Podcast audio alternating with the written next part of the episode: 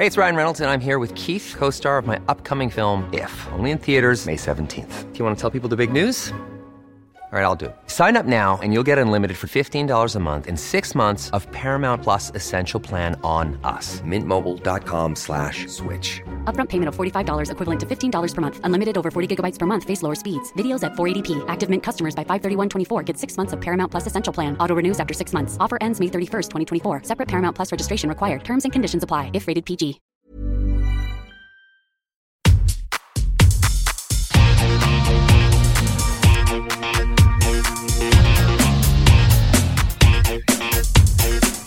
Hola, soy Cristina Mitre, periodista y autora del blog de Beauty Mail. Bienvenidos a mi podcast, donde todas las semanas charlaré con los mejores expertos de la cosmética, la nutrición, el fitness y el bienestar, para que te sientas bien y te veas mejor.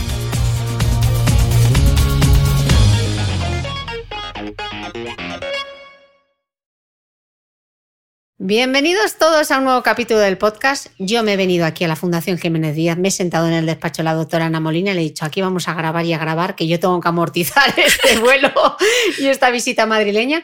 Y después de hacernos un temazo sobre todo lo que necesitas saber sobre el acné, que podéis consultar, pues ahora estoy aquí con la doctora de nuevo. Bienvenida, aunque no te has ido a ningún lado. Efectivamente.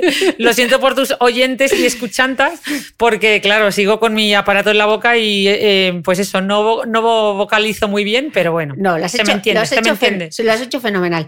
Y yo quería grabar contigo del acné y quería grabar contigo de otro pedazo de tema que cuando diga esposoma, igual el que nos está escuchando dice, el esposoma, ¿y eso qué será? Pues quedaos en el podcast porque vais a descubrir lo que es el esposoma. Y estamos hablando tanto de el medio ambiente, eh, la crisis global con todo el tema del cambio climático. Pues yo creo que este tema es muy interesante, Hmm. hablar del esposoma. Y yo creo que en dermatología Justo. es uno de los grandes temas, ¿eh, Ana? Que, va- que ¿Quién- va a dar mucho. ¿Quién nos iba a decir que al hablar de exposoma y piel íbamos a terminar hablando de sostenibilidad, Totalmente, etcétera? O sea, etcétera. la verdad es que es súper bonito desde el punto de vista antropológico. Sí. Eh, a mí me, me ha sorprendido porque me tuve que estudiar el tema más a fondo, a pesar de que los dermas llevamos un tiempo hablando de ello para más dermo.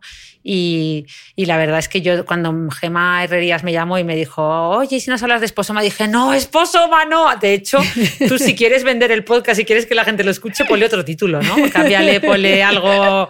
eh, pero luego súper bonito. O sea, animo a todos a que se queden escuchándonos porque de verdad que es apasionante. O sea, el medio ambiente. Pues Mm. vamos a ello. Bueno, eh, dado por supuesto que sabéis que estoy con la doctora Ana Molina, ella es dermatóloga en el Hospital Fundación Jiménez Díaz de Madrid, es profesora de dermatología en la Universidad Autónoma de Madrid, colaboradora del programa de PAPA de las Mañanas de Radio Nacional de España y directora del Máster de Medicina Estética de Amir Udima. Así que vamos a entrar ya en materia. Oye, doctora, em, yo tengo un, un problema y es que en redes me conocen como la chamana de la lluvia, porque soy capaz de traer la lluvia allí a donde voy. O sea, he aterrizado en Madrid y se ha puesto a llover. Lo siento, Gijón, que me voy a ir a pasar las navidades, os va a llover. Eh, pues es que, verás, me acompaña una nube allí por donde voy, pero es que después de leer toda la documentación que me, ha- me has pasado, es que parece que además de llevar una nube, yo arrastro y todos arrastramos una especie de aura viviente individual, que es lo que se conoce como el esposoma. Justo, es una nube que yo, eh, si puedes metes la canción de Chenoa, donde tú vas, no cuando tú vas.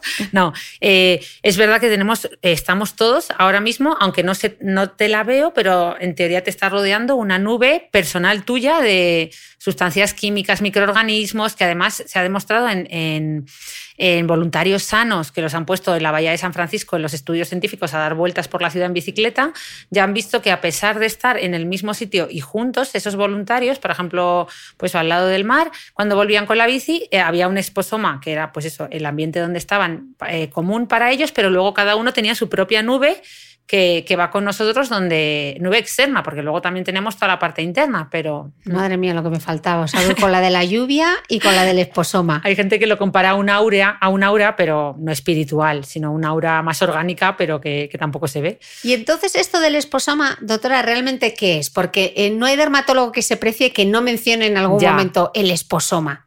Eso. Mira, el exposoma es algo que es de sentido común, O sea, yo creo que mi abuela se lo dice, se parte de la risa. Dice, ¿cómo que comer sano? O sea, que la alimentación, el lugar donde vives, etcétera, influye en la salud y en la piel. Pues claro que sí, pues eso lo sé yo perfectamente. Pero, pero es algo que, oye, había que ponerle nombre. Eh, y muchas veces, cuando se le pone un nombre, cuando lo etiquetamos, que es lo que hizo Christopher Weil, que es eh, epidemiólogo y director de la Agencia Internacional contra el Cáncer, pues, eh, pues es como que, que la gente ya lo empieza empieza a hablar de él de otra manera. Se llevaba bien, o sea, él eh, nombró exposoma, expos, mm, como dice su nombre, de exposición, ¿vale? Oma de relativo a. Entonces, eh, y lo describió como todos esos factores externos a los que estamos expuestos y que influyen en nuestra salud. Y luego ya hemos sabido que también en nuestra piel. De exposoma en general se lleva hablando, pues eso, desde 2005, incluso de toda la vida. Eh, pero más recientemente, en los dos últimos años, bueno, yo le llamo explosoma porque ha explotado. O sea, tú coges, eh, vas a cualquier, em, tú lo has visto, a cualquier evento de dermofarmacia, de dermatología y, se habla muchísimo de exposoma. Está a la orden del día. Lo que pasa es que si luego buscas en PubMed, buscas artículos, son de los dos últimos años. O sea, toda la evidencia científica es muy reciente. Claro, porque te he oído decir que em, el hecho de que la investigación sobre el origen de las enfermedades se haya concentrado en la parte genética eh, ha supuesto que hayamos olvidado que los casos de enfermedad podrían prevenirse si se eliminaran ciertas exposiciones. Es que parece tan de lógica ya, ya, y nos hemos centrado, ha habido tantísimo, o sea, nos hemos centrado tanto en la investigación del genoma humano, que está muy bien, ¿eh? y además es maravilloso saber que desde 2003 o 2004 ya está completamente secuenciado el genoma humano. De hecho, hay gente que lo compara con la llegada del hombre a la luna. Es eh, el, descubrir el genoma humano, el secuenciarlo por completo, eh, pues para muchas personas es la, gran, la otra gran hazaña del ser humano más, más a nivel interior, no exterior como sería lo del espacio. Pero vamos, si luego lo piensas, al final la secuenciación del genoma humano, eh, el genoma está construido por cuatro bases, es como un pedazo de tarta muy pequeñito en comparación con lo que se nos viene encima, Cristina, con el exposoma. O sea, ahora lo que parece que es la nueva gran hazaña o en lo que se va a invertir y ya se está haciendo más dinero por parte de los gobiernos, etcétera, es en secuenciar el exposoma humano, es decir, todos esos factores químicos, sustancias ambientales a las que estamos expuestos y que también condicionan cómo se expresa ese genoma. Eh, de hecho, me dejó muy impactada un dato que diste en tu presentación en las Jornadas Nacionales de Dermofarmacia, en Más Dermo, que mencionabas antes, y es que decías que en el futuro los médicos no preguntaréis tanto por los antecedentes genéticos, sino en dónde ha vivido ese paciente.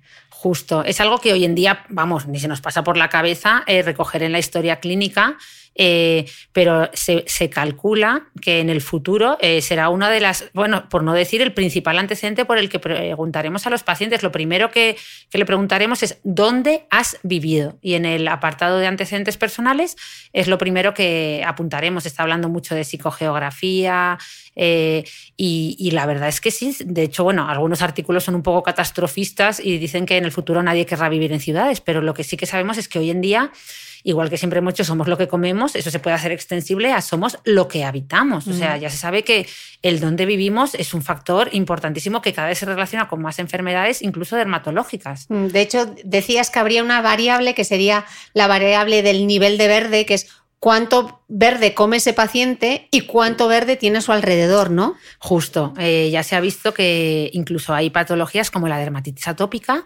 en la que se ha encontrado una relación. Eh, o sea, se ha visto que los pacientes que tienen mascotas, eh, mascotas y salen con ellas a pasear, como tienen más relación con el verde, con bosques o parques, pues mm, su dermatitis atópica mejora.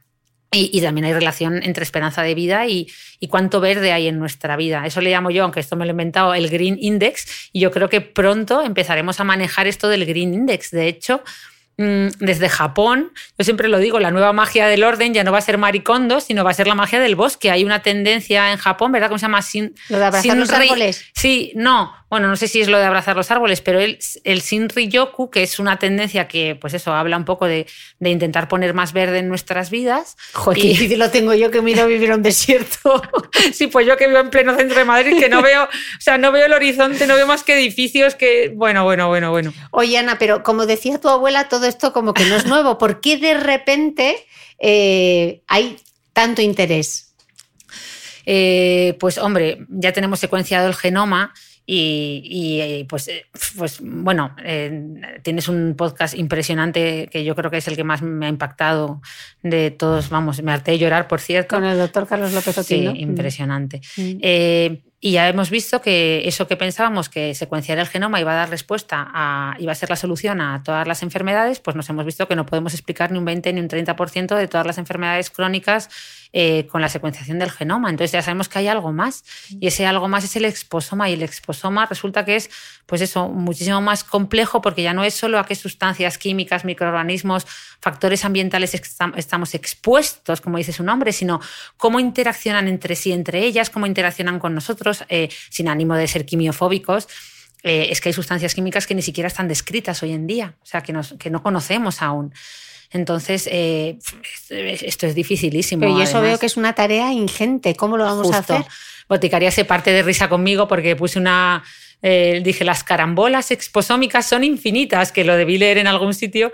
Bueno, bueno, y se partía, se, aún está cachondeándose de mí, eh, pero es que es verdad, o sea, es que las combinaciones son infinitas. Eh, ¿Cómo lo vamos a hacer? Pues parece que la solución está en el Big Data, en la tecnología.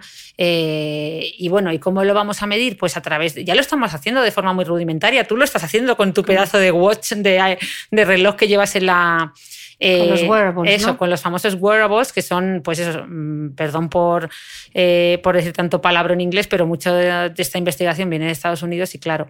Pero sí son eh, aparatos que todos tenemos que, bueno, ya estamos haciendo una medición de nuestro esposoma muy rudimentaria, estamos midiendo cuántas horas dormimos. Tú me acabas de decir que el tuyo medía, como me has dicho también. El nuevo Apple Watch, una de las cosas que hace es medir el nivel de ruido. De ruido, ¿ves? Que es otra, forma parte del esposoma.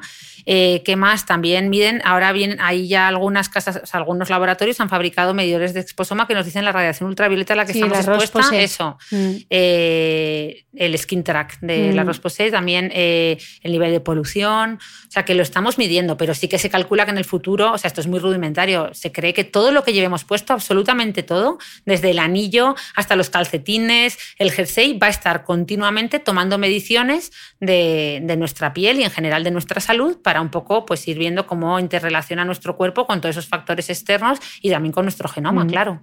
Oye, Ana, me lío un poco. Hmm. Mm, ¿Cuál es la diferencia entre el esposoma y la epigenética? Porque me suena todo lo mismo. Claro.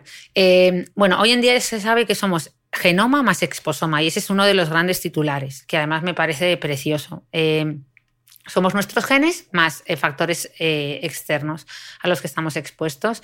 Y la epigenética eh, sería, pues eso, mm, la epigenética yo a veces lo, pongo como a caballo entre ambos, como nexo de unión, porque la epigenética es todo aquello que modifica cómo se expresan nuestros genes sin que se altere la secuencia del ADN. Lo explicasteis muy bien en el podcast. Entonces, pues sería pues un poco cómo se relacionan ambos, ¿vale? Más o menos para que lo entiendan bien. O sea, todos estos factores eh, alteran nuestro ADN de forma que el ADN se sigue expresando igual, pero eh, cambian cosas. Ya lo, como decía él, con, con lo que rodeaba al ADN, ¿no? El, ¿Cómo le llamaba? Ahí ahora no me acuerdo. el ejemplo que, ponía yo creo que era las teclas del piano, ¿no? Eso, o sea, que no es solo lo que está escrito, sino cómo lo tocamos, etcétera. La, los signos de puntuación creo que era. Ay, ya no, me acuerdo. qué rabia, qué, rabia, que lo podía haber escuchado ayer, mira que me gustó.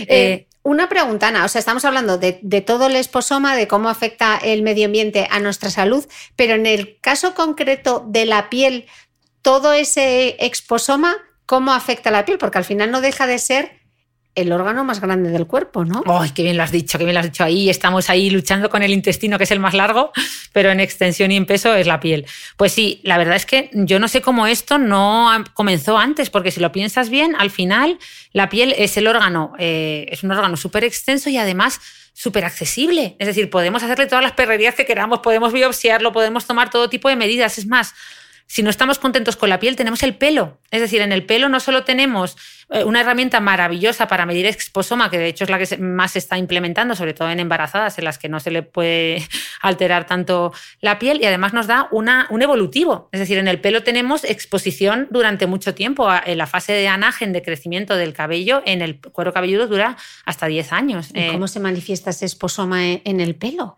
Pues eh, bueno, sobre todo los, eh, pues se depositan un montón, ya se ha cogido a, voluntarios sanos, estos que ponen a dar vueltas por las ciudades y les ponen pelucas de diferentes colores, de diferente tipo de pelo y van, luego miden eh, lo que se va depositando en función, o sea, las partículas finas producto de la combustión, etcétera, que se depositan en el pelo etcétera. A mí esto me da todo un poco de miedo. ¿eh? Ya, es un poquito, ya, yo no sé si tanta medición, sobre todo porque al final lo que hablábamos, al eh, o sea, lo que, no lo que yo no quiero transmitir a la gente es quimiofobia, eh, ni, que la gente se ponga a hacer ¿verdad? sus experimentos o a dejar de usar cosas o a usar, al final lo que de verdad funciona en Exposoma son las herramientas, es implementar herramientas de salud pública, de planificación urbanística a nivel global, unirnos todos, y yo siempre lo digo, el Exposoma es adisciplinario, es decir, es un conjunto de, de médicos, de de ingenieros, de químicos, farmacéuticos, todos juntos, periodistas, unirnos eh, para un poco eh, conocerlo y mejorarlo, pero por Dios que nadie empiece ahora,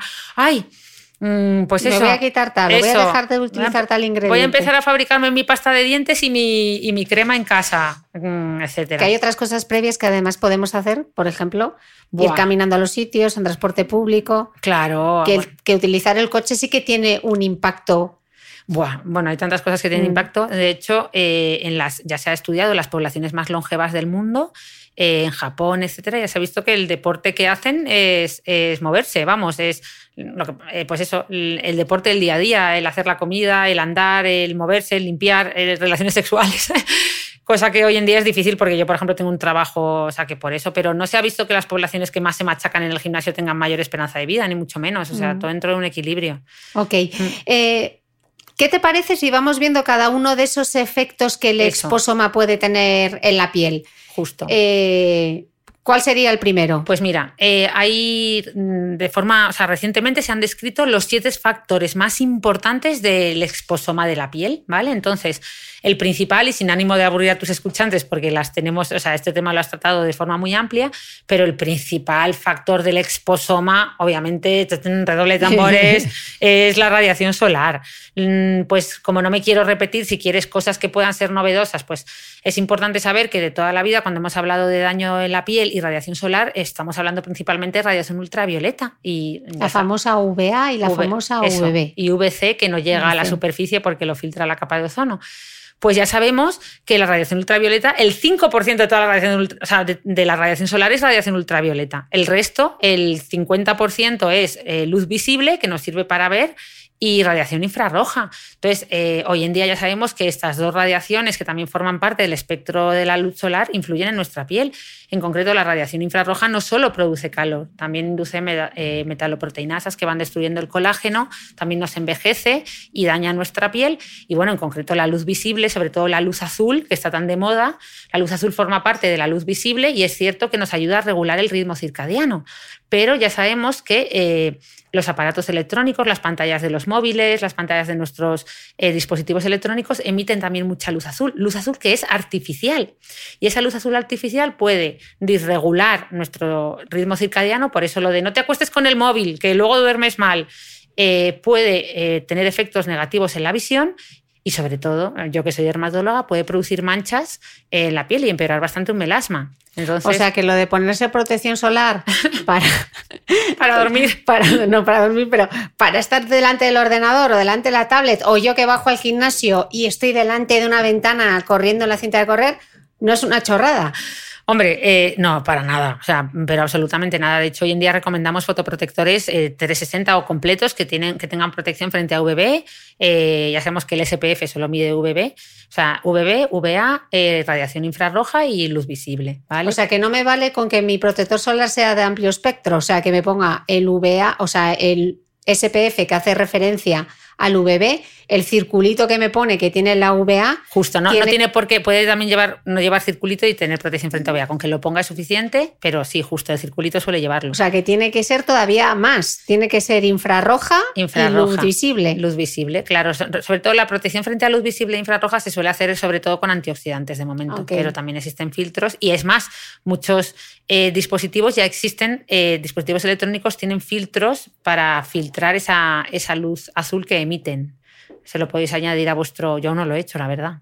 ¿Y lo de ponerse las gafas para el ordenador tiene algo que ver con la luz visible o es solamente para el cansancio o solamente Uy, pues ahí me has pillado. ¿Tienes Bueno, algún podcast? Tienes que te un buen hacer- oftalmólogo. Tráete a Marco de- Sales, que, Sí, que sí. es excelente. Tengo que hacer uno de oftalmólogo, Mm. este me lo apunto. Lo, lo consultaremos la próxima vez.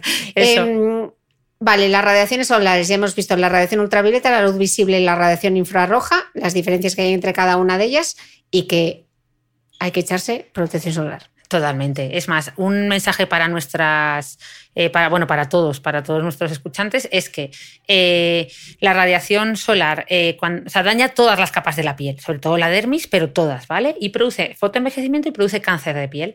Normalmente el fotoenvejecimiento, es decir, se debe sobre todo a la exposición crónica, mientras que, perdón, el que me voy, me, voy moviendo como no paro de verme, mientras que el cáncer de piel es cierto que se asocia mucho más a, quemaduras, en la infancia, exposición intermitente. O sea que realmente el fotoenvejecimiento de la piel, las arrugas, las manchas, el descolgamiento, o sea, la- el fin del mundo, es por las dosis diarias, más que por el hecho de que en verano vayamos a la playa, sino esa, pro- esa, esa, Esa exposición, Esa crónica, exposición a dosis bajas, mantenida, eh, que a veces dices, va, pues tampoco hace tanto sol, no me pongo el fotoprotector. Pues es muy importante. De hecho, ya sé que los dermatólogos tenemos aquí una labor de abogados del diablo, porque claro, tú miras eh, todos los efectos que tiene la radiación solar en todos los órganos del cuerpo, pues sistema esquelético. Eh, por ejemplo, pues es bueno para los huesos. Sistema eh, nervioso, pues ayuda a, a mejorar el estado de ánimo. Sistema cardiovascular es beneficioso. Y de repente, entonces, ves todos los órganos, todos los efectos de la radiación solar son beneficiosos y de repente, ¡pum! La oveja negra, la piel en la piel, fotoenvejecimiento y cáncer de piel. Entonces, cuando todo este debate del bronceado saludable, para los dermatólogos es muy difícil porque desde un punto de vista estricto de dermatólogo de, mm, eh, de piel, el bronceado saludable único que existe en la piel es el autobronceador, la, la de hidroxiacetona, es el único bronceado saludable.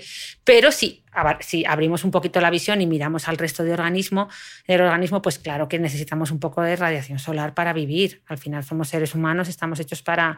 Pero claro, desde un punto de vista súper estricto de la piel, el bronceado saludable no existe. Yo lo único que digo, yo no soy doctora, pero yo lo que digo, la cara no es negociable. Eso, ni los niños. Si la, si, si la, si la, o sea, si realmente lo que nos preocupa en este caso es el fotoenvejecimiento, pues al menos protégete la cara, ¿no? La cara, el escote y la, deja los bracitos o Sobre todo en algo tan, tan evidente, con tanta evidencia científica, con tanto respaldo como es el fotoenvejecimiento y la luz, y la luz solar. O sea, es que es algo. mm, Es que tiene un armamento de evidencia, vamos. Bueno, que no hace ni falta, es que se ve también, ¿verdad? Mm. Una piel fotoenvejecida llena de manchas, de pequeñas venitas, que el sol no solo produce manchas, produce eso. Una piel con pequeñas venitas dilatadas como varices en la cara, con la piel, pues eso, pequeña arruga fina, mucho menos Engrosada. luminosa, engrosada, claro. etcétera. Vale, hemos visto que de los primeros factores eran las radiaciones solares. ¿Qué otros, qué otros factores influyen en el exposoma de la piel? Me imagino que la Pues, contaminación. La ¿no? contaminación, sí, yo lo pondría como segundo. Eh, bueno, son siete, la polución del aire. Pues aquí ya sabemos, de hecho, la Agencia de Protección Ambiental ha descrito, bueno, ha clasificado los contaminantes en seis categorías, pues el plomo, las, planta, las partículas, eh, pues como el hollín, el óxido de nitrógeno, etcétera, pero en general para, para pues eso, para organizarnos en nuestra mente, básicamente hay dos tipos principales de contaminantes eh, primarios. Las partículas eh, finas que se depositan en nuestra piel y en nuestro cabello, producto de combustión de automóviles, etcétera, y luego los gases o los compuestos orgánicos volátiles.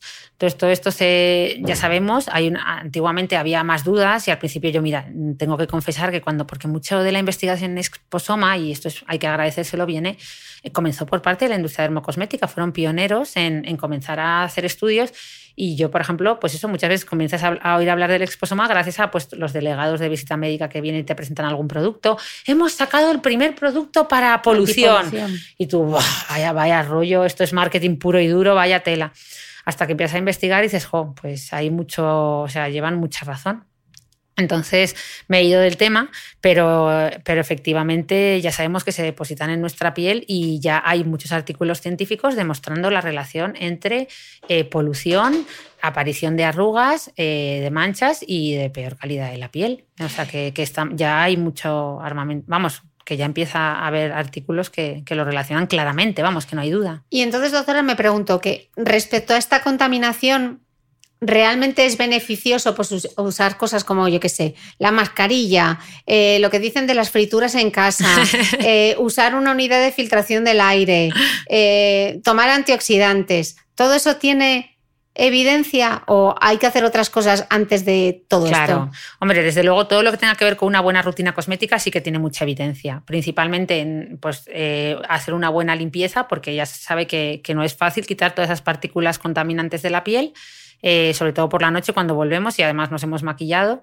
Eh, pero sin pasarnos. Es que esto al final yo entiendo que a veces le ponemos la, le complicamos mucho la vida a, los pacientes y a la población, pero que claro, si también nos pasamos, nos cargamos la barrera cutánea y estamos más expuestos a todas esas partículas de polución. Entonces, ¿cuál es la receta ideal para limpiarse? Pues bueno, pues eh, por las mañanas hacer una, o sea, desde luego siempre usar agua. ¿Vale? Que ya se sabe que, pues, si queremos limpiar bien la piel no es suficiente con, hmm. con usar eh, pues eso, un, producto como una leche limpiadora o hmm. un agua micelar, que el agua micelar ya sabes que si nos ponemos a hilar muy fino o a simplificar, mejor dicho, es agua con jabón. Hmm. Pero mucha gente se pone el agua micelar y luego no la retira o no, no pone agua, que está bien, se puede hacer, pero al menos una vez al día hacer una buena limpieza con agua. Eh, y si es por la noche, pues hacer una doble limpieza. Primero retirar maquillaje eh, bien. Eh, ya sabéis que a, los maquillajes waterproof o con muchos componentes grasos van a necesitar algún maquillaje bifásico, o sea, algún de, eh, desmaquillante bifásico, ¿no? Con aceites.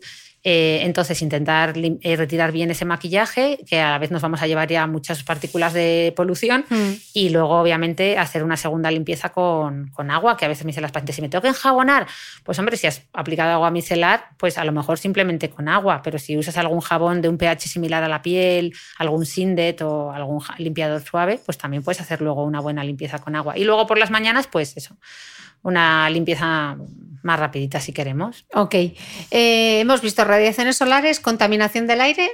tercero. Ay, y perdón, y se me olvidó decir que dentro de una rutina antipolución necesitamos un buena, una buena hidratante con, con rica en antioxidantes tópicos, que hoy en día ya hay eficacia eh, que demuestre esta asociación. Y bueno, si quieres, luego abrimos la caja de Pandora de la Nutricosmética, Nutricosmética, perdón, que con este aparato no lo puedo pronunciar. Sí, luego en cuanto a la suplementación con antioxidantes orales, sí o no. Vale. Eh, reacción solar, contaminación del aire. Y ahora venga, el en, el, puesto tercero.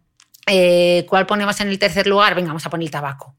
Tiene guasa tiene guasa, ¿eh? que un factor aislado, porque habla, dices radiación solar, eh, contaminación del aire y de repente tabaco. O sea, ¿cómo un solo factor aislado puede envejecer tanto? Pues ya sabemos que el tabaco produce arrugas, eh, sobre todo alrededor de la boca y alrededor de los ojos, manchas en la piel y eh, muchísima pérdida de luminosidad. O sea, detectar que un paciente es fumador es facilísimo, es que lo sabes enseguida. Entonces, bueno, de hecho hay estudios en gemelos, eh, las fotos son impresionantes. Que lo porque te lo vi también en la presentación. Las diferencias eran como dos años, creo que eran dos años más, ¿no? Eh, dos años y medio. Es verdad, ¿cómo era? Esto yo, sí, era un estudio que habías presentado. Eso, y... Eh, que dos, eran como 10 años de fumar, corresponden a una diferencia de apariencia de aproximadamente unos dos años y medio mayor.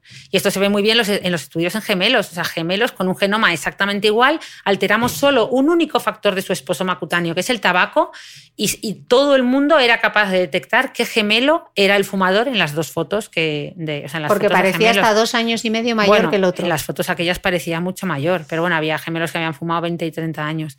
Es impresionante lo que le hace a la piel. Bueno, y no, tengo, no puedo ni. Vamos, y ya lo que le hace al resto de mm. otros órganos, como el sistema respiratorio, ni te cuento.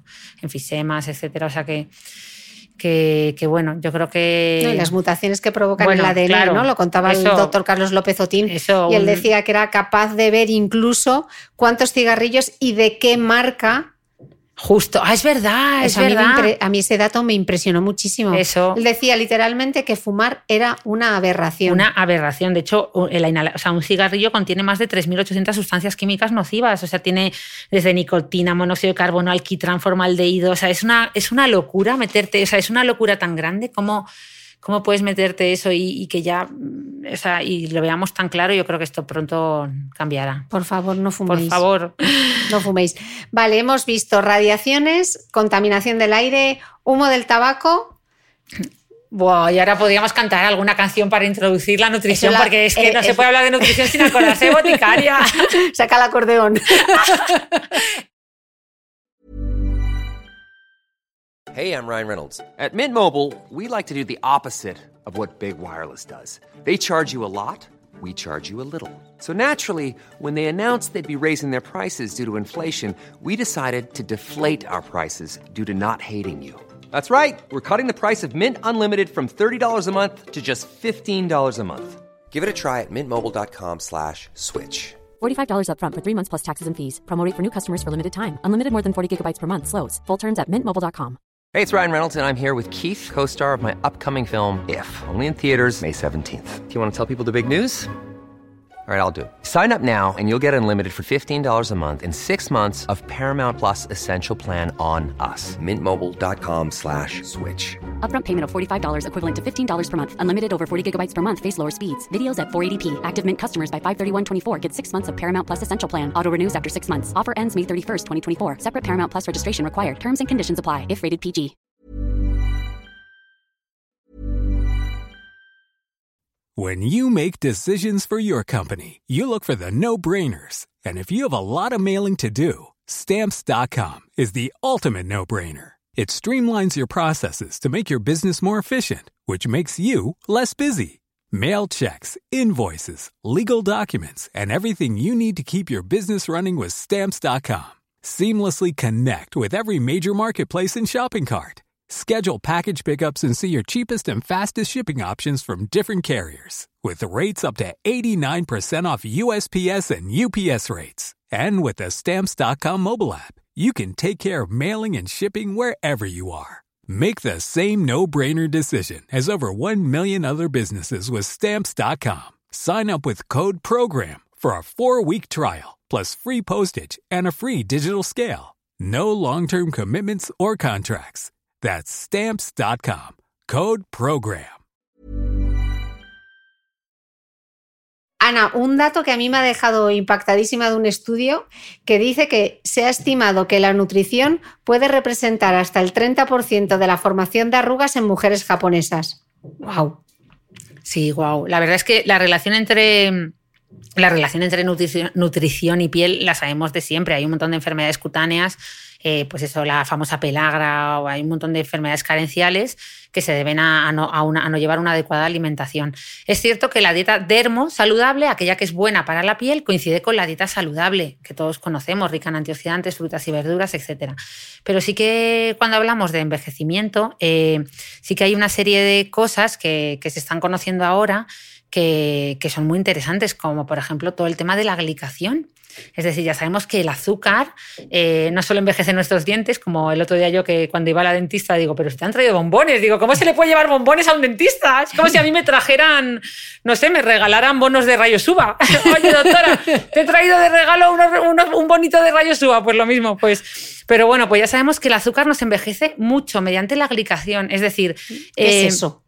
Pues mira, eh, básicamente la glicación es eh, un proceso por el que eh, el azúcar que está libre circulando en, nuestro torrente sanguíneo se une a proteínas eh, que forman nuevas moléculas dañinas que se llaman productos finales de glicación avanzada, los famosos AG, eh, y estos directamente, por decirlo simplificadamente, destruyen colágeno, elastina, etc. Es decir, se unen a este tipo de proteínas que están en nuestra dermis y las van alterando. igual que haría la radiación solar, que produce elastosis, es decir, que se acumulen, rompe las fibras de, de, elastina, que son las que producen la elasticidad tan bonita de nuestra piel para que esté tensa.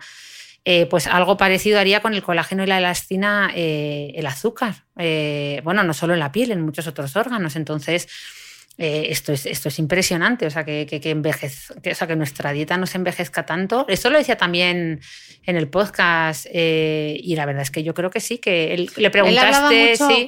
Otín hablaba mucho del papel que iba a tener la nutrición mm. y todo el tema de la microbiota y el... Eso, que esa es, eso es otro, un factor muy importante también del exposoma eh, todos esos microbios que nos acompañan, que están en nuestra piel y que cada vez eh, sabemos más sobre ellos. Porque la propia piel, o sea, muchas veces cuando pensamos en microbiota o flora intestinal, intestinal estamos pensando en el intestino, pero es que nuestra piel también tiene sus, su propia colonia de bacterias, ¿no? Su, su propia microbiota. Eso. ¿Y su... cómo afecta el, ese exposoma, todo ese medio ambiente, todas esas agresiones externas a esa microbiota de la piel? Pues a ti no te queda ni una, Cris. Después de contarme en el podcast anterior que te sacas brillo con, Con las, esponja. las tienes a todas muertecicas. Pero sí, eh, algo, algo tan, tan básico como, pues eso, la flora, la flora intestinal está súper estudiada y, y se sabe, pero hoy en día ya estamos viendo la importancia de la flora cutánea, pues eso, en acné, en dermatitis atópica y en muchas otras enfermedades. Entonces, eh, ahora nos estamos poniendo las pilas para cuidarla, cada vez se está estudiando más. Eh, ya se sabe que tiene un, vamos, que tiene muchísima importancia también en el envejecimiento y, y que hay que cuidarla. Eh, entonces, pues eso, eh, ya se sabe que, que la- por ejemplo, determinadas, eh, por ejemplo, la hidratación de la piel influye mucho en, en esa microbiota. Si le damos una, un o sea, le damos una forma adecuada, un microambiente adecuado y tenemos una piel, un manto hidrolipídico, porque al final la última capa de la piel es corneocitos, es decir, eh, células de la capa córnea que, han, que están completamente muertas, no tienen núcleo, que serían los famosos ladrillos. Y luego todo el mundo habla de los lípidos, pero nadie habla también del agua. El manto hidrolipídico es, es agua con grasa y ahí están esas bacterias viviendo, ahí está todo nuestro microbiota. Entonces, el cómo nosotros también hacemos la hidratación de nuestra piel y qué le ponemos, esa rutina cosmética que hacemos en el día a día, que de toda la vida se le ha dado bastante poca importancia, hoy en día ya sabemos que también influye mucho en nuestro microbioma, o sea, en el micro, o sea, que al final está todo muy relacionado. ¿Y esto que decís los dermatólogos de la función barrera de la piel? Eh, que, bueno, los dermatólogos y también muchas marcas como decía, la función barrera de la piel. ¿Qué quiere decir eso de la función barrera? Eso, muy bien. La función barrera es eh, la razón por la que cada vez que, no, que nos duchamos no, no parecemos un pez globo o una esponja. Es, eh, es, es la- la- cuando hablamos de la barrera de la piel, la verdadera barrera, aunque es toda la piel, la epidermis y la dermis también, pero sobre todo es la capa córnea, ese- esa Más parte más externa, ¿no? externa que acabamos de hablar. Esa es la verdadera barrera de la piel. Entonces, no es nada fácil atravesarla. Principalmente es un manto hidrolipídico con muchas grasas, con lo cual de toda la vida pues hemos aplicado sustancias en crema porque la suelen atravesar mejor. Hoy en día está avanzado mucho.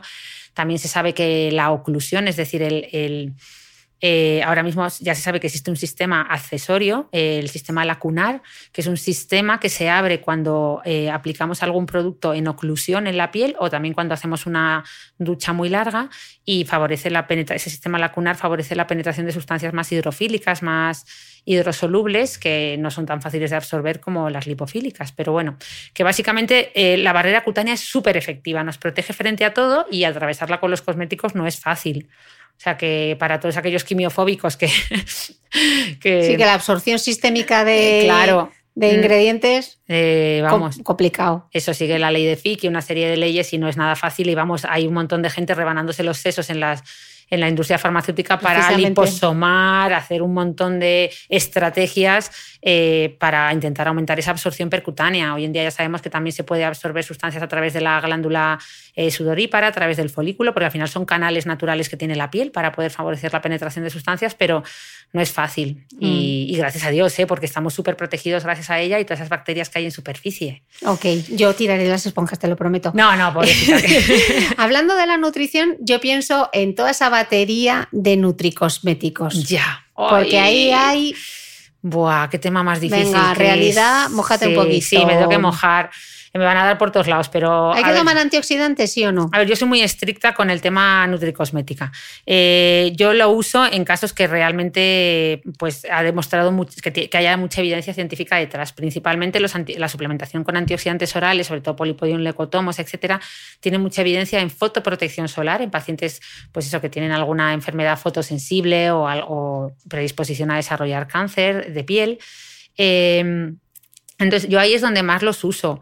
Eh, y ahí hay mucha evidencia, pero es verdad que suplementarlo por un tema meramente estético, por envejecimiento, pues sí, hombre, ya sabemos que, que el, que la- el estrés oxidativo es un mecanismo de oxidación a nivel molecular eh, y a nivel la famosa senescencia celular y el inflammaging, que no es más que envejecimiento a través de la inflamación, que es un poco lo que está de moda, pues ya sabemos que, que, que se puede luchar contra eso mediante los antioxidantes. Yo de momento antioxidantes tópicos sí, un sí con mayúsculas y los recomiendo muchísimo, además con la piel muy limpita, lo primero que hagan nuestras pacientes por la mañana que sea eso. Vitamina C, Vitamina, vitamina, C, E. ferúlico, bueno, ahí antioxidantes hay un montón. Un buen cóctel molotov de antioxidantes recién levantada, ahí con la piel bien limpia. Pero es cierto que la suplementación así más, no frívola, sino con antioxidantes, pues bueno, ahí hay polémica. Ya se ha demostrado que la cantidad de antioxidantes que hay en una dieta equilibrada, eh, en una dieta saludable, es muchísimo menor que la que aportan los los nutricosméticos, los complejos eh, vitamínicos ricos en antioxidantes. Y también sabemos que hay determinadas, eh, eh, o sea, que no todos los radicales libres son negativos, también hay radicales libres que participan en determinadas funciones primordiales para el organismo. O sea, que de momento... Pero vamos a explicar el que es necesario mantener. el radical libre que son esas moléculas malignas Eso, perdón. que aceleran el envejecimiento, Justo, Gracias, Cris, que cuando me pongo en medicina profundo, o sea, yo siempre lo digo, no seamos tan radicales con nuestros radicales. ese, es el, ese es el mensaje. Eh, o sea, vamos a ponernos antioxidantes en la piel, vamos a, a llevar una dieta equilibrada y la suplementación con antioxidantes, pues cada vez hay más evidencia y cada vez hay más artículos. Igual que pasa, si quieres, hablamos un poquito del colágeno. que le iba a preguntar ahora, ya que estás hablando de los antioxidantes, el colágeno, mójate. Pues bueno, ya sabes que toda la vida lo que llevamos diciendo, tanto pues eso, traumatólogos, reumatólogos, dermatólogos, es que el colágeno eh, no es inteligente y cuando tú tomas colágeno oral en el intestino, pues eso, eh, se disuelve en sus tres aminoácidos que lo forman, que no son nada especiales, se pueden obtener de la dieta bastante fácilmente y el cuerpo no es lo suficientemente inteligente como para saber que luego tú te has tomado ese colágeno porque lo que quieres es estar más joven o porque lo que quieres es, que ese colágeno se vuelva a formar y vaya a las articulaciones. Lo que pasa es que ahora hay un poco de polémica porque es cierto que recientemente ha salido un metaanálisis que revisa un poco toda la evidencia científica. Es Perdón, el padre el padre de los estudios. De los estudios científicos. Son estudios científicos de revisión de otros estudios científicos que, además eh, no, cogen todos, no cogen todos los estudios científicos, sino aquellos que realmente están bien diseñados, tienen una N, es decir, un, número de pacientes eh, adecuado. Entonces revisa toda la evidencia científica que hay respecto a colágeno y envejecimiento y parece en las conclusiones dice que bueno, que mm, no está claro, que hace falta mucha más evidencia y tal, pero que podría eh, ayudar en el envejecimiento, que empieza a haber algo de evidencia que podría ser útil. Yo sigo sin recomendarlo y sigo siendo muy escéptica con esto, pero, pero es cierto que todo aquel que quiera un poco eh, pues argumentar en, el lado contrario, pues tiene, tiene ya algo de evidencia científica al respecto. Pero yo creo que. Pero qué colágeno, en qué cantidades, en qué duración, ¿no? Y hay estrategias mil veces mejores que, esa. Quiero decir que con todas las estrategias anti-envejecimiento que tenemos hoy en día, con la medicina estética que avanza a pasos agigantados, estrategias preventivas excelentes, rutinas cosméticas qué necesidad de momento, sobre todo, hombre, si no llevamos una dieta adecuada, desde luego que no, pero tampoco me vale ese argumento que usa mucha gente de, no, pues es como la gente come muy mal, bueno, pues enseñarles a comer, hmm. enseñarles a comer y, que coman de forma adecuada y no les vendas un producto milagro. Claro. Exacto. Eh, hemos visto radiación solar, hemos visto contaminación del aire, hemos visto el humo del tabaco, hemos visto la nutrición y la dieta dermosaludable. Y, ahora creo que van a tener razón las modelos cuando decían ellas lo importante que era oh. dormir y beber agua. Eso, El sueño, ¿no? Parece que es otro factor, ¿no? El estrés en general. Eh, los, ya se ha visto. Aquí es donde quizá la evidencia científica cuesta un poquito más. ¿eh? Eh, lo sabe, es algo que todos sabemos y es muy obvio. De hecho, el otro día me lo decía una alumna del máster, cuando grabé la clase de anatomía del máster de medicina estética, que lo típico que procrastinas y la dejas para el final, casi no dormí. Y me dice, vaya cara de cansada tienes, porque son clases online y tú sales, sale toda tu cara en primer plano y dice, vaya cara de cansada tenías en la clase de anatomía, Ana, tal. Y digo, ostras, ¿cómo se han podido dar cuenta? Estaba, y, me la puse y efectivamente una cara de, o sea, fea, o sea, pues eso, ojeras, mucho, una piel mucho más, más cansada. O sea, eso es algo que, que se ve enseguida. Es cierto que la evidencia científica al respecto aún no es eh, aplastante, ¿vale?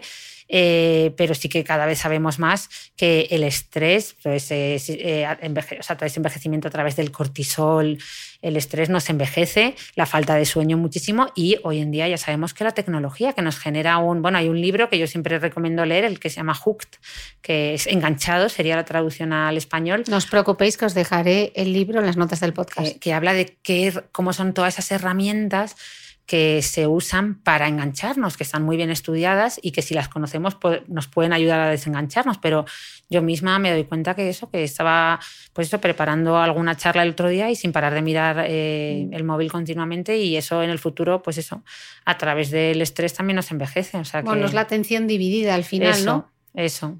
Y eso genera eh, estrés y ansiedad. Yo ahora estoy haciendo un minimalismo digital. ¿Eso Mm, qué es? Pues quitar, o sea, yo siempre he sido minimalista en general para mi vida diaria en cuanto a posesiones, etcétera, pero ahora estoy en proceso de minimalismo digital, pues en el móvil he dejado cuatro aplicaciones, en el iPad súper pocas, el escritorio del ordenador completamente eh, y estoy intentando tener menos distractores. Menos mal que no tienes el escritorio de mi ordenador porque puedes alucinar un poco. ¿Sí? Pero bueno, va- vamos a... Sí. eh, seguimos resumiendo. Radiación solar, contaminación del aire, humo del tabaco, nutrición, el sueño y el estrés. Y la temperatura, la La temperatura. Ya sabe que la temperatura no se envejece tan bien, es decir, la temperatura ideal de la piel está en torno a unos 33 grados. Eh, y es cierto que el calor, bueno, por ejemplo, ya lo sabemos con la radiación infrarroja, que produce calor aparte de, eh, de, otro- de otros factores y, daña la piel, pues ya sabemos que, el, choque térmico, sobre todo en una quemadura, eh, pues eso estimula la formación de, bueno, y además provoca estrés oxidativo. Entonces ya sabemos que, bueno, aparte esto lo sabemos de forma indirecta, gracias a los efectos beneficiosos que tiene el frío sobre la piel. Eh, entonces, bueno, pues sí, ya sabemos que, que eso, que hay que intentar, bueno, es que claro, no te atreves a decir muchas cosas porque saber ahora la gente va a empezar a hacer sus propias eh, herramientas de no me pongo la calefacción, no me sobrecaliento. Es simplemente saber que la temperatura es un factor que está en estudio en el exposoma y que obviamente el calor excesivo nos envejece más que nos rejuvenece. Bueno, de hecho había un estudio con panaderos, ¿no? Ah, es Que verdad. los brazos de los panaderos, Eso, al qué recibir bueno, más qué calor, memoria tienes. que al recibir más calor envejecían mucho más rápido, ¿no? Justo, y también con los sopladores de vidrio. La cara de los sopladores de vidrio o los antebrazos de los panaderos, eh, pues tú analizas esa piel, es una piel, pues eso, a nivel dérmico, mucho más pobre, eh, mucho más envejecida, se parece mucho al efecto que tiene la radiación solar en la piel, los efectos del calor. Cada vez los estamos conociendo mejor. Mm. Joder, qué mal lo llevo, ¿eh? Ay, ya, Entre es la que contaminación del aire, la apocalíptico, ¿no? radiación No vamos a decir nada bueno. y que estoy en el desierto. Vale. eh, ¿Y cuál nos, nos falta un séptimo, no? Es verdad, ¿cuál nos, cuál nos falta? Nos falta... Los cosméticos. Ah, la miscelánea, es verdad. Luego hay, luego hay un montón de, de factores que no tienen la- el argumento, o sea, no tienen tanta relevancia científica o no están tan bien descritos como todos los anteriores, pero ya se empieza a saber que son importantes en nuestra piel. Y entre ellos está los, lo que nos ponemos, qué le damos de comer a nuestra piel. Eh, somos lo que nos ponemos.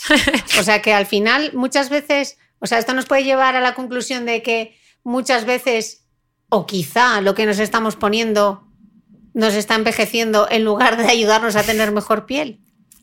Sí, efectivamente. Todos esos fac- eh, hombre, en general ya la, la gente ahora está muy empoderada y suele hacer rutinas bastante. O no hacen nada, ¿verdad? Está el perfil de me pongo no hay menos o el perfil de. El de la general- piel asfíctica que se ha puesto Ah, bueno, demasiado, también. también. lo existe, el que me lo echo todo. Eso, es cierto que la piel asfíctica, que a mí me encanta como concepto, eh, que significa piel asfixiada de producto, no es un término científico. Mm. No lo vas a ver en ningún artículo científico, pero es muy ilustrativo de cómo esas pieles que se están poniendo de todo, aquí vienen a veces pacientes que te traen toda su rutina, porque ahora la verdad es que cada vez más vemos en las consultas que las pacientes te traen sus rutinas cosméticas, te las ponen en la mesa, y hay pacientes que tienen 3.000 euros. ¿eh? Yo he llegado a ver 3.000 euros de rutina cosmética entre lo que se ponen por la mañana por la noche y son todo hidratantes. Digo, pues que no estás usando ningún activo. O sea, es todo agua con grasa. O sea, todo lo que te has traído es agua con grasa, mucho colorante, muy bonito, mucho perfume. O sea, son maravillosos, el tarro es precioso, pero chiquilla, ¿dónde están los antioxidantes que han demostrado eficacia frente al envejecimiento? ¿Dónde están unos buenos antioxidantes? ¿Dónde están los retinoides? ¿Dónde están tus eh, hidroxiácidos? ¿Dónde están tus péptidos? Tu- bueno, esos ya sabes que están en la, en, la- en el pico de la pirámide, de, porque ya sabéis que no hay, o sea, está la pirámide nutricional y está la pirámide cosmética. Ah, explícanos la pirámide cosmética. Pues la pirámide cosmética la describió Zoe Draelos, es muy ilustrativa y básicamente es, una pirámide en la que en la base de la pirámide están los activos cosméticos que tienen mayor evidencia científica, por eso abajo del todo veréis eh, los filtros de fotoprotección y los antioxidantes. Justo por encima están en el, vamos a poner una pirámide en tres pasos, por ejemplo, justo en el centro estarían los, los, eh, los eh, activos, eh, principios activos frente al envejecimiento, que tienen una evidencia científica también muy amplia, pero un poco menor, que serían pues, principalmente retinoides y hidroxiácidos, ya sean alfa, beta o polihidroxiácidos. Y luego en el, en el pico de la pirámide pues estarían los activos que son más recientes, pues como factores de crecimiento, péptidos, que tienen mucha menos evidencia científica, queda mucho camino por hacer, pero ya se, ya se empiezan a incorporar en las rutinas, son más caros, eh, etcétera, pero son también por ahí va el futuro. Y una duda, eh, Ana. Mm, si estamos diciendo que los cosméticos pueden afectar a nuestra piel, ¿esto nos puede llevar a pensar que hay tóxicos en los cosméticos? Muy buena pregunta. Es justo lo que, lo que quería evitar con todo esto del, con todo esto del exposoma, etcétera, porque hoy, hoy en día ya sabemos que todos los, y hemos hecho mucha hincapié por parte de todas las áreas, tú incluida, muchas gracias por tu labor, eh, para dar a entender, o sea, para que la población entienda que no hay tóxicos en los cosméticos, por favor. Todo lo que se usa, todo lo que se comercializa hoy en día está más que probado, aprobado, o sea, testado. Eh, es seguro a las dosis en, en, las que incluso algunos componentes que puedan eh, tener toxicidad a dosis muy altas, pues por ejemplo los retinoides, pues ya sabemos que a las dosis que los usamos son más que seguros. Entonces es importante que la gente esto lo entienda de una vez y, y es una pena como ¿verdad? Tú lo sabes conmigo que tenemos ahí el grupo de mm. tóxicos que vamos comentando lo que vemos en redes de cada vez que sale algún... Pero es increíble que siga habiendo, ¿verdad? Esos, esos titulares, esos reclamos cosméticos mm, sin no sé qué, sin no sé cuánto, sin menos mal que esto ya está en peligro de extinción. Eso está en peligro de extinción ah. porque hay una nueva normativa, pero sobre todo que nos dé la seguridad de que hay organismos eso. que regulan la industria cosmética, ¿no? Claro. que velan por la seguridad cosmética. Claro, claro que sí. Entonces, bueno, es que es tan, para nosotras es verdad, es tan obvio. Bueno, tengo que confesar eh, que yo de jovencita tuve quimiofobia. ¿Se puede confesar esto? Sí, claro, por supuesto. Además, me vino a raíz de, pues eso, eh, cuando aún no era dermatóloga, también un poquito unido, porque yo soy muy de movimiento zero waste, esto de no plásticos pues empecé a, que también es bonito, ¿eh? porque se aprende a, pero empecé a fabricarme, como no quería usar tanto plástico, empecé a fabricarme mi propia cosmética, me empecé a ver vídeos que dices, como una persona científica, pues eso, he estudiado medicina, ¿cómo pude mm, yo también eh, dejarme un poco llevar? Por hay que ver el poder que tienen, pues eso, gente a lo mejor en redes, etcétera, sobre todo cuando eres más joven. Bueno, me hacía de todo. Mira, Cris, me fabricaba hasta mi maquillaje. Cogía remolacha, la desecaba, la, la trituraba. Con eso me hacía el, el, colorete. Eh, me ponía cacao orgánico. Eh, Tenía mucho tiempo, Ana. Mucho tiempo. mucho tiempo. Y, o sea, que, quiere decir que si yo misma eh, tuve una época que pensaba, imagínate, pues gente que a lo mejor entonces hay que llevar este mensaje a todos los rincones del planeta y que la gente no, le que no haga distinción entre cosmética artificial y natural, etcétera. Porque todo es química al final. Claro, todo, claro.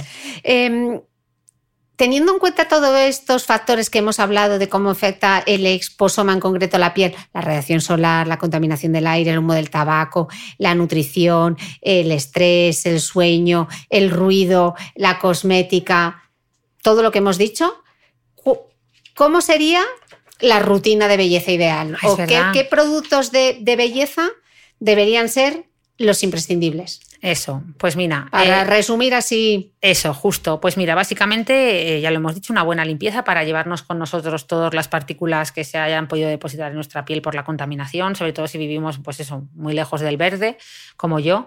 Eh, Mm, no quiero insistir porque ya lo hemos hablado. Luego, una buena hidratación. La hidratación va a cumplir dos factores. Eh, va a, ayudar a nuestra barrera cutánea, a que nuestra barrera cutánea, a fortalecerla y a que nos proteja en sí misma, porque estamos aplicando grasita externa que nos protege y además va si es una hidratación adecuada a nuestro tipo de piel, etcétera, a nuestro estado de la piel, perdón. Eh, Mm, pues eso también va, va, a ayudar a que esa microbiota esté bien, ¿vale? Sea saludable y nos proteja. Eh, a ser posible a esa, a esa hidratación, ya que nos hidratamos, vamos a meterle a tope de antioxidantes. Yo es lo que hago, por las mañanas me pongo una buena ampolla eh, rica en antioxidantes. Es mi única hidratación, no necesito más. Si estamos en un clima pues mucho más seco o tenemos una piel que, se, que tiene alterada la barrera cutánea por naturaleza, tenemos dermatitis atópica o piel sensible, pues podemos hidratar más. Y luego una buena fotoprotección. También hay que decir que muchos fotoprotectores hoy en día vienen ya con sus antioxidantes incorporados porque son una forma de fotoprotección biológica más eh, y, y también con sus hidratantes. O sea que en un solo gesto, si tuviéramos que elegir uno de la mañana, ¿verdad? Siempre mm. decimos que ese. Y luego por la noche, una buena rutina que use. A ver, esto ya no sería imprescindible. Esto ya sería si además queremos eh, pues eso, eh, fotoenveje- o sea, envejecer mejor, pues meterle activos que funcionen, ¿no? Los famosos transformadores o estimuladores dérmicos, que ya los hemos nombrado. Pero Yo- lo vamos a volver a nombrar para que, se nos, para que nos acordemos de todos pues ellos. yo si fuera eso, pues ¿Tú qué meterle... te compras? Pues yo me, me- yo me doy un producto que lleve un poco de todo. Yo intento un producto que lleve retinola a una buena concentración, que lleve algún hidroxiácido y si puede llevar algún péptido, algún factor de crecimiento. En eso es verdad que no, no lo miro así a lo loco, bueno, y que hidrate. O, o si veo que es un producto más tipo gel, eh, pues luego en cuanto se absorbe el producto nocturno, pues espero un poquito y corriendo me hidrato bien. Para Bueno, yo como, como conozco aquí al personal, no os preocupéis que la doctora me va a pasar su lista de imprescindibles y lo colgaré en el blog en thebeautymail.es. En las notas del podcast tendréis los productos favoritos de la doctora Ana Molina, que sé que eso os gusta. ¿A que sí? Hombre, que sí. Oye, Cris, pero no podemos terminar sin hablar de salud planetaria, ¿no? De decir que nosotros, Venga. ay, por Dios, solo este, ya sé que soy muy pesada con esto, pero, No, pero que es hemos muy bonito. comenzado Hablando del diciendo, medio claro, ambiente. el medio ambiente, pues ¿por qué están tan relacionados el, el exposoma del medio ambiente? Pues porque somos seres humanos, somos animales, somos parte del ecosistema. Es decir, no existe salud humana sin salud planetaria. Es decir, como no empecemos a cuidar el planeta, ¡ah! Estamos No, en el hospital. Ya está, la secre. Acabó mi mensaje más importante. Repi- Vamos a empezar. Repítelo. No existe salud humana sin salud planetaria. ¿Vale? Es una va a visión ser más- un titular, ¿eh? Claro, es una visión más antropológica. De hecho, esto lo lleva diciendo mucho tiempo Jonas Salk, que fue, se le conoce más porque fue el inventor de la poliomielitis, pero él ha hecho mucho hincapié en esto. Y es una pena porque ya se sabe eh, lo que, el concepto de extinción de especie o de cómo le llamaban ahí, experience extinction, perdonarnos, qué desastre. Bueno, que ya se sabe que todas estas nuevas generaciones que se, que se educan, eh, o sea, cuanto más lejos estamos del medio ambiente, menos tendemos a cuidarlo. Mm. Ya se sabe que esto es así. Entonces, eh, cuanto más lejos vayamos educando a nuestros hijos, eh, en que el- en, en más lejos del medio ambiente, más lejos del verde, más se olvidan, menos cuidan el planeta y más nos perjudica, porque ya hemos visto que, que, el- que al final el exposoma es... O sea, que, que nos condiciona muchísimo todos estos factores ambientales. Entonces, desde una perspectiva más antropológica, por Dios, hay que, hay que empezar a, a implementar todo esto y... Bueno, Claro, pero desde, desde el punto de vista del individuo, a veces es complicado si los gobiernos no se mojan, ¿no? Claro, y además que esto no es un beneficio lineal, es decir, no se trata de volver a las cavernas, de irnos a vivir a la cueva. Eh, o sea, lo que tenemos que ver es qué parte del progreso asumimos y qué parte no. O sea, cuál es la que nos beneficia y cuál nos está destrozando como seres humanos. Eh, entonces, pues eso, ya cada vez se habla más de eso, de la psicogeografía, el capital social. Todos estos términos son súper interesantes y tenemos que, pues eso, hacer piña entre todos. Tú haces una labor espectacular porque nos vas reuniendo a todos. Tienes que hacer un podcast con, común, ¿verdad? Con, con todos para hacer de, No, en directo. El concepto al final es súper interesante, ¿no? Es como cuando hablábamos con Otín, que empezamos hablando de las bacterias y terminamos hablando de la felicidad, ¿no? Pues aquí lo Eso. mismo. Estamos hablando de la piel y terminamos hablando de lo importante que es proteger el planeta, ¿no? Eso, justo, justo. Qué, qué buen mensaje, Cris, justo. Que no me quiero enrollar. Pues nada, con, con ese mensaje y con esa idea nos quedamos. Como no hay dos sin tres, ni tres sin cuatro, ni cuatro sin cinco, pues ojalá. eh, ya vuelvo otro día, saco la grabadora y nos grabamos otros tres. Muchísimas gracias, Muchas doctora Molina. gracias, Cris. Y a vosotros muchísimas gracias y nos escuchamos de nuevo el próximo domingo. No olvides que todas las notas de este capítulo están en mi blog de beautymail.es. Además, si no quieres perderte ningún capítulo del podcast de Cristina Mitre, suscríbete a thebeautymail.es y a cualquiera de las aplicaciones en las que puedes escuchar mi podcast, como Spreaker, Apple Podcast, Spotify, Evox y YouTube. Solo tienes que buscar el podcast de Cristina Mitre y darle a suscribir. Y un último favor, si entras en iTunes y me dejas un comentario y además me regalas unas estrellas, ayudas a que este podcast tenga cada vez más visibilidad y pueda seguir creciendo. Te espero el próximo domingo con una nueva entrega del podcast de Cristina Mitre.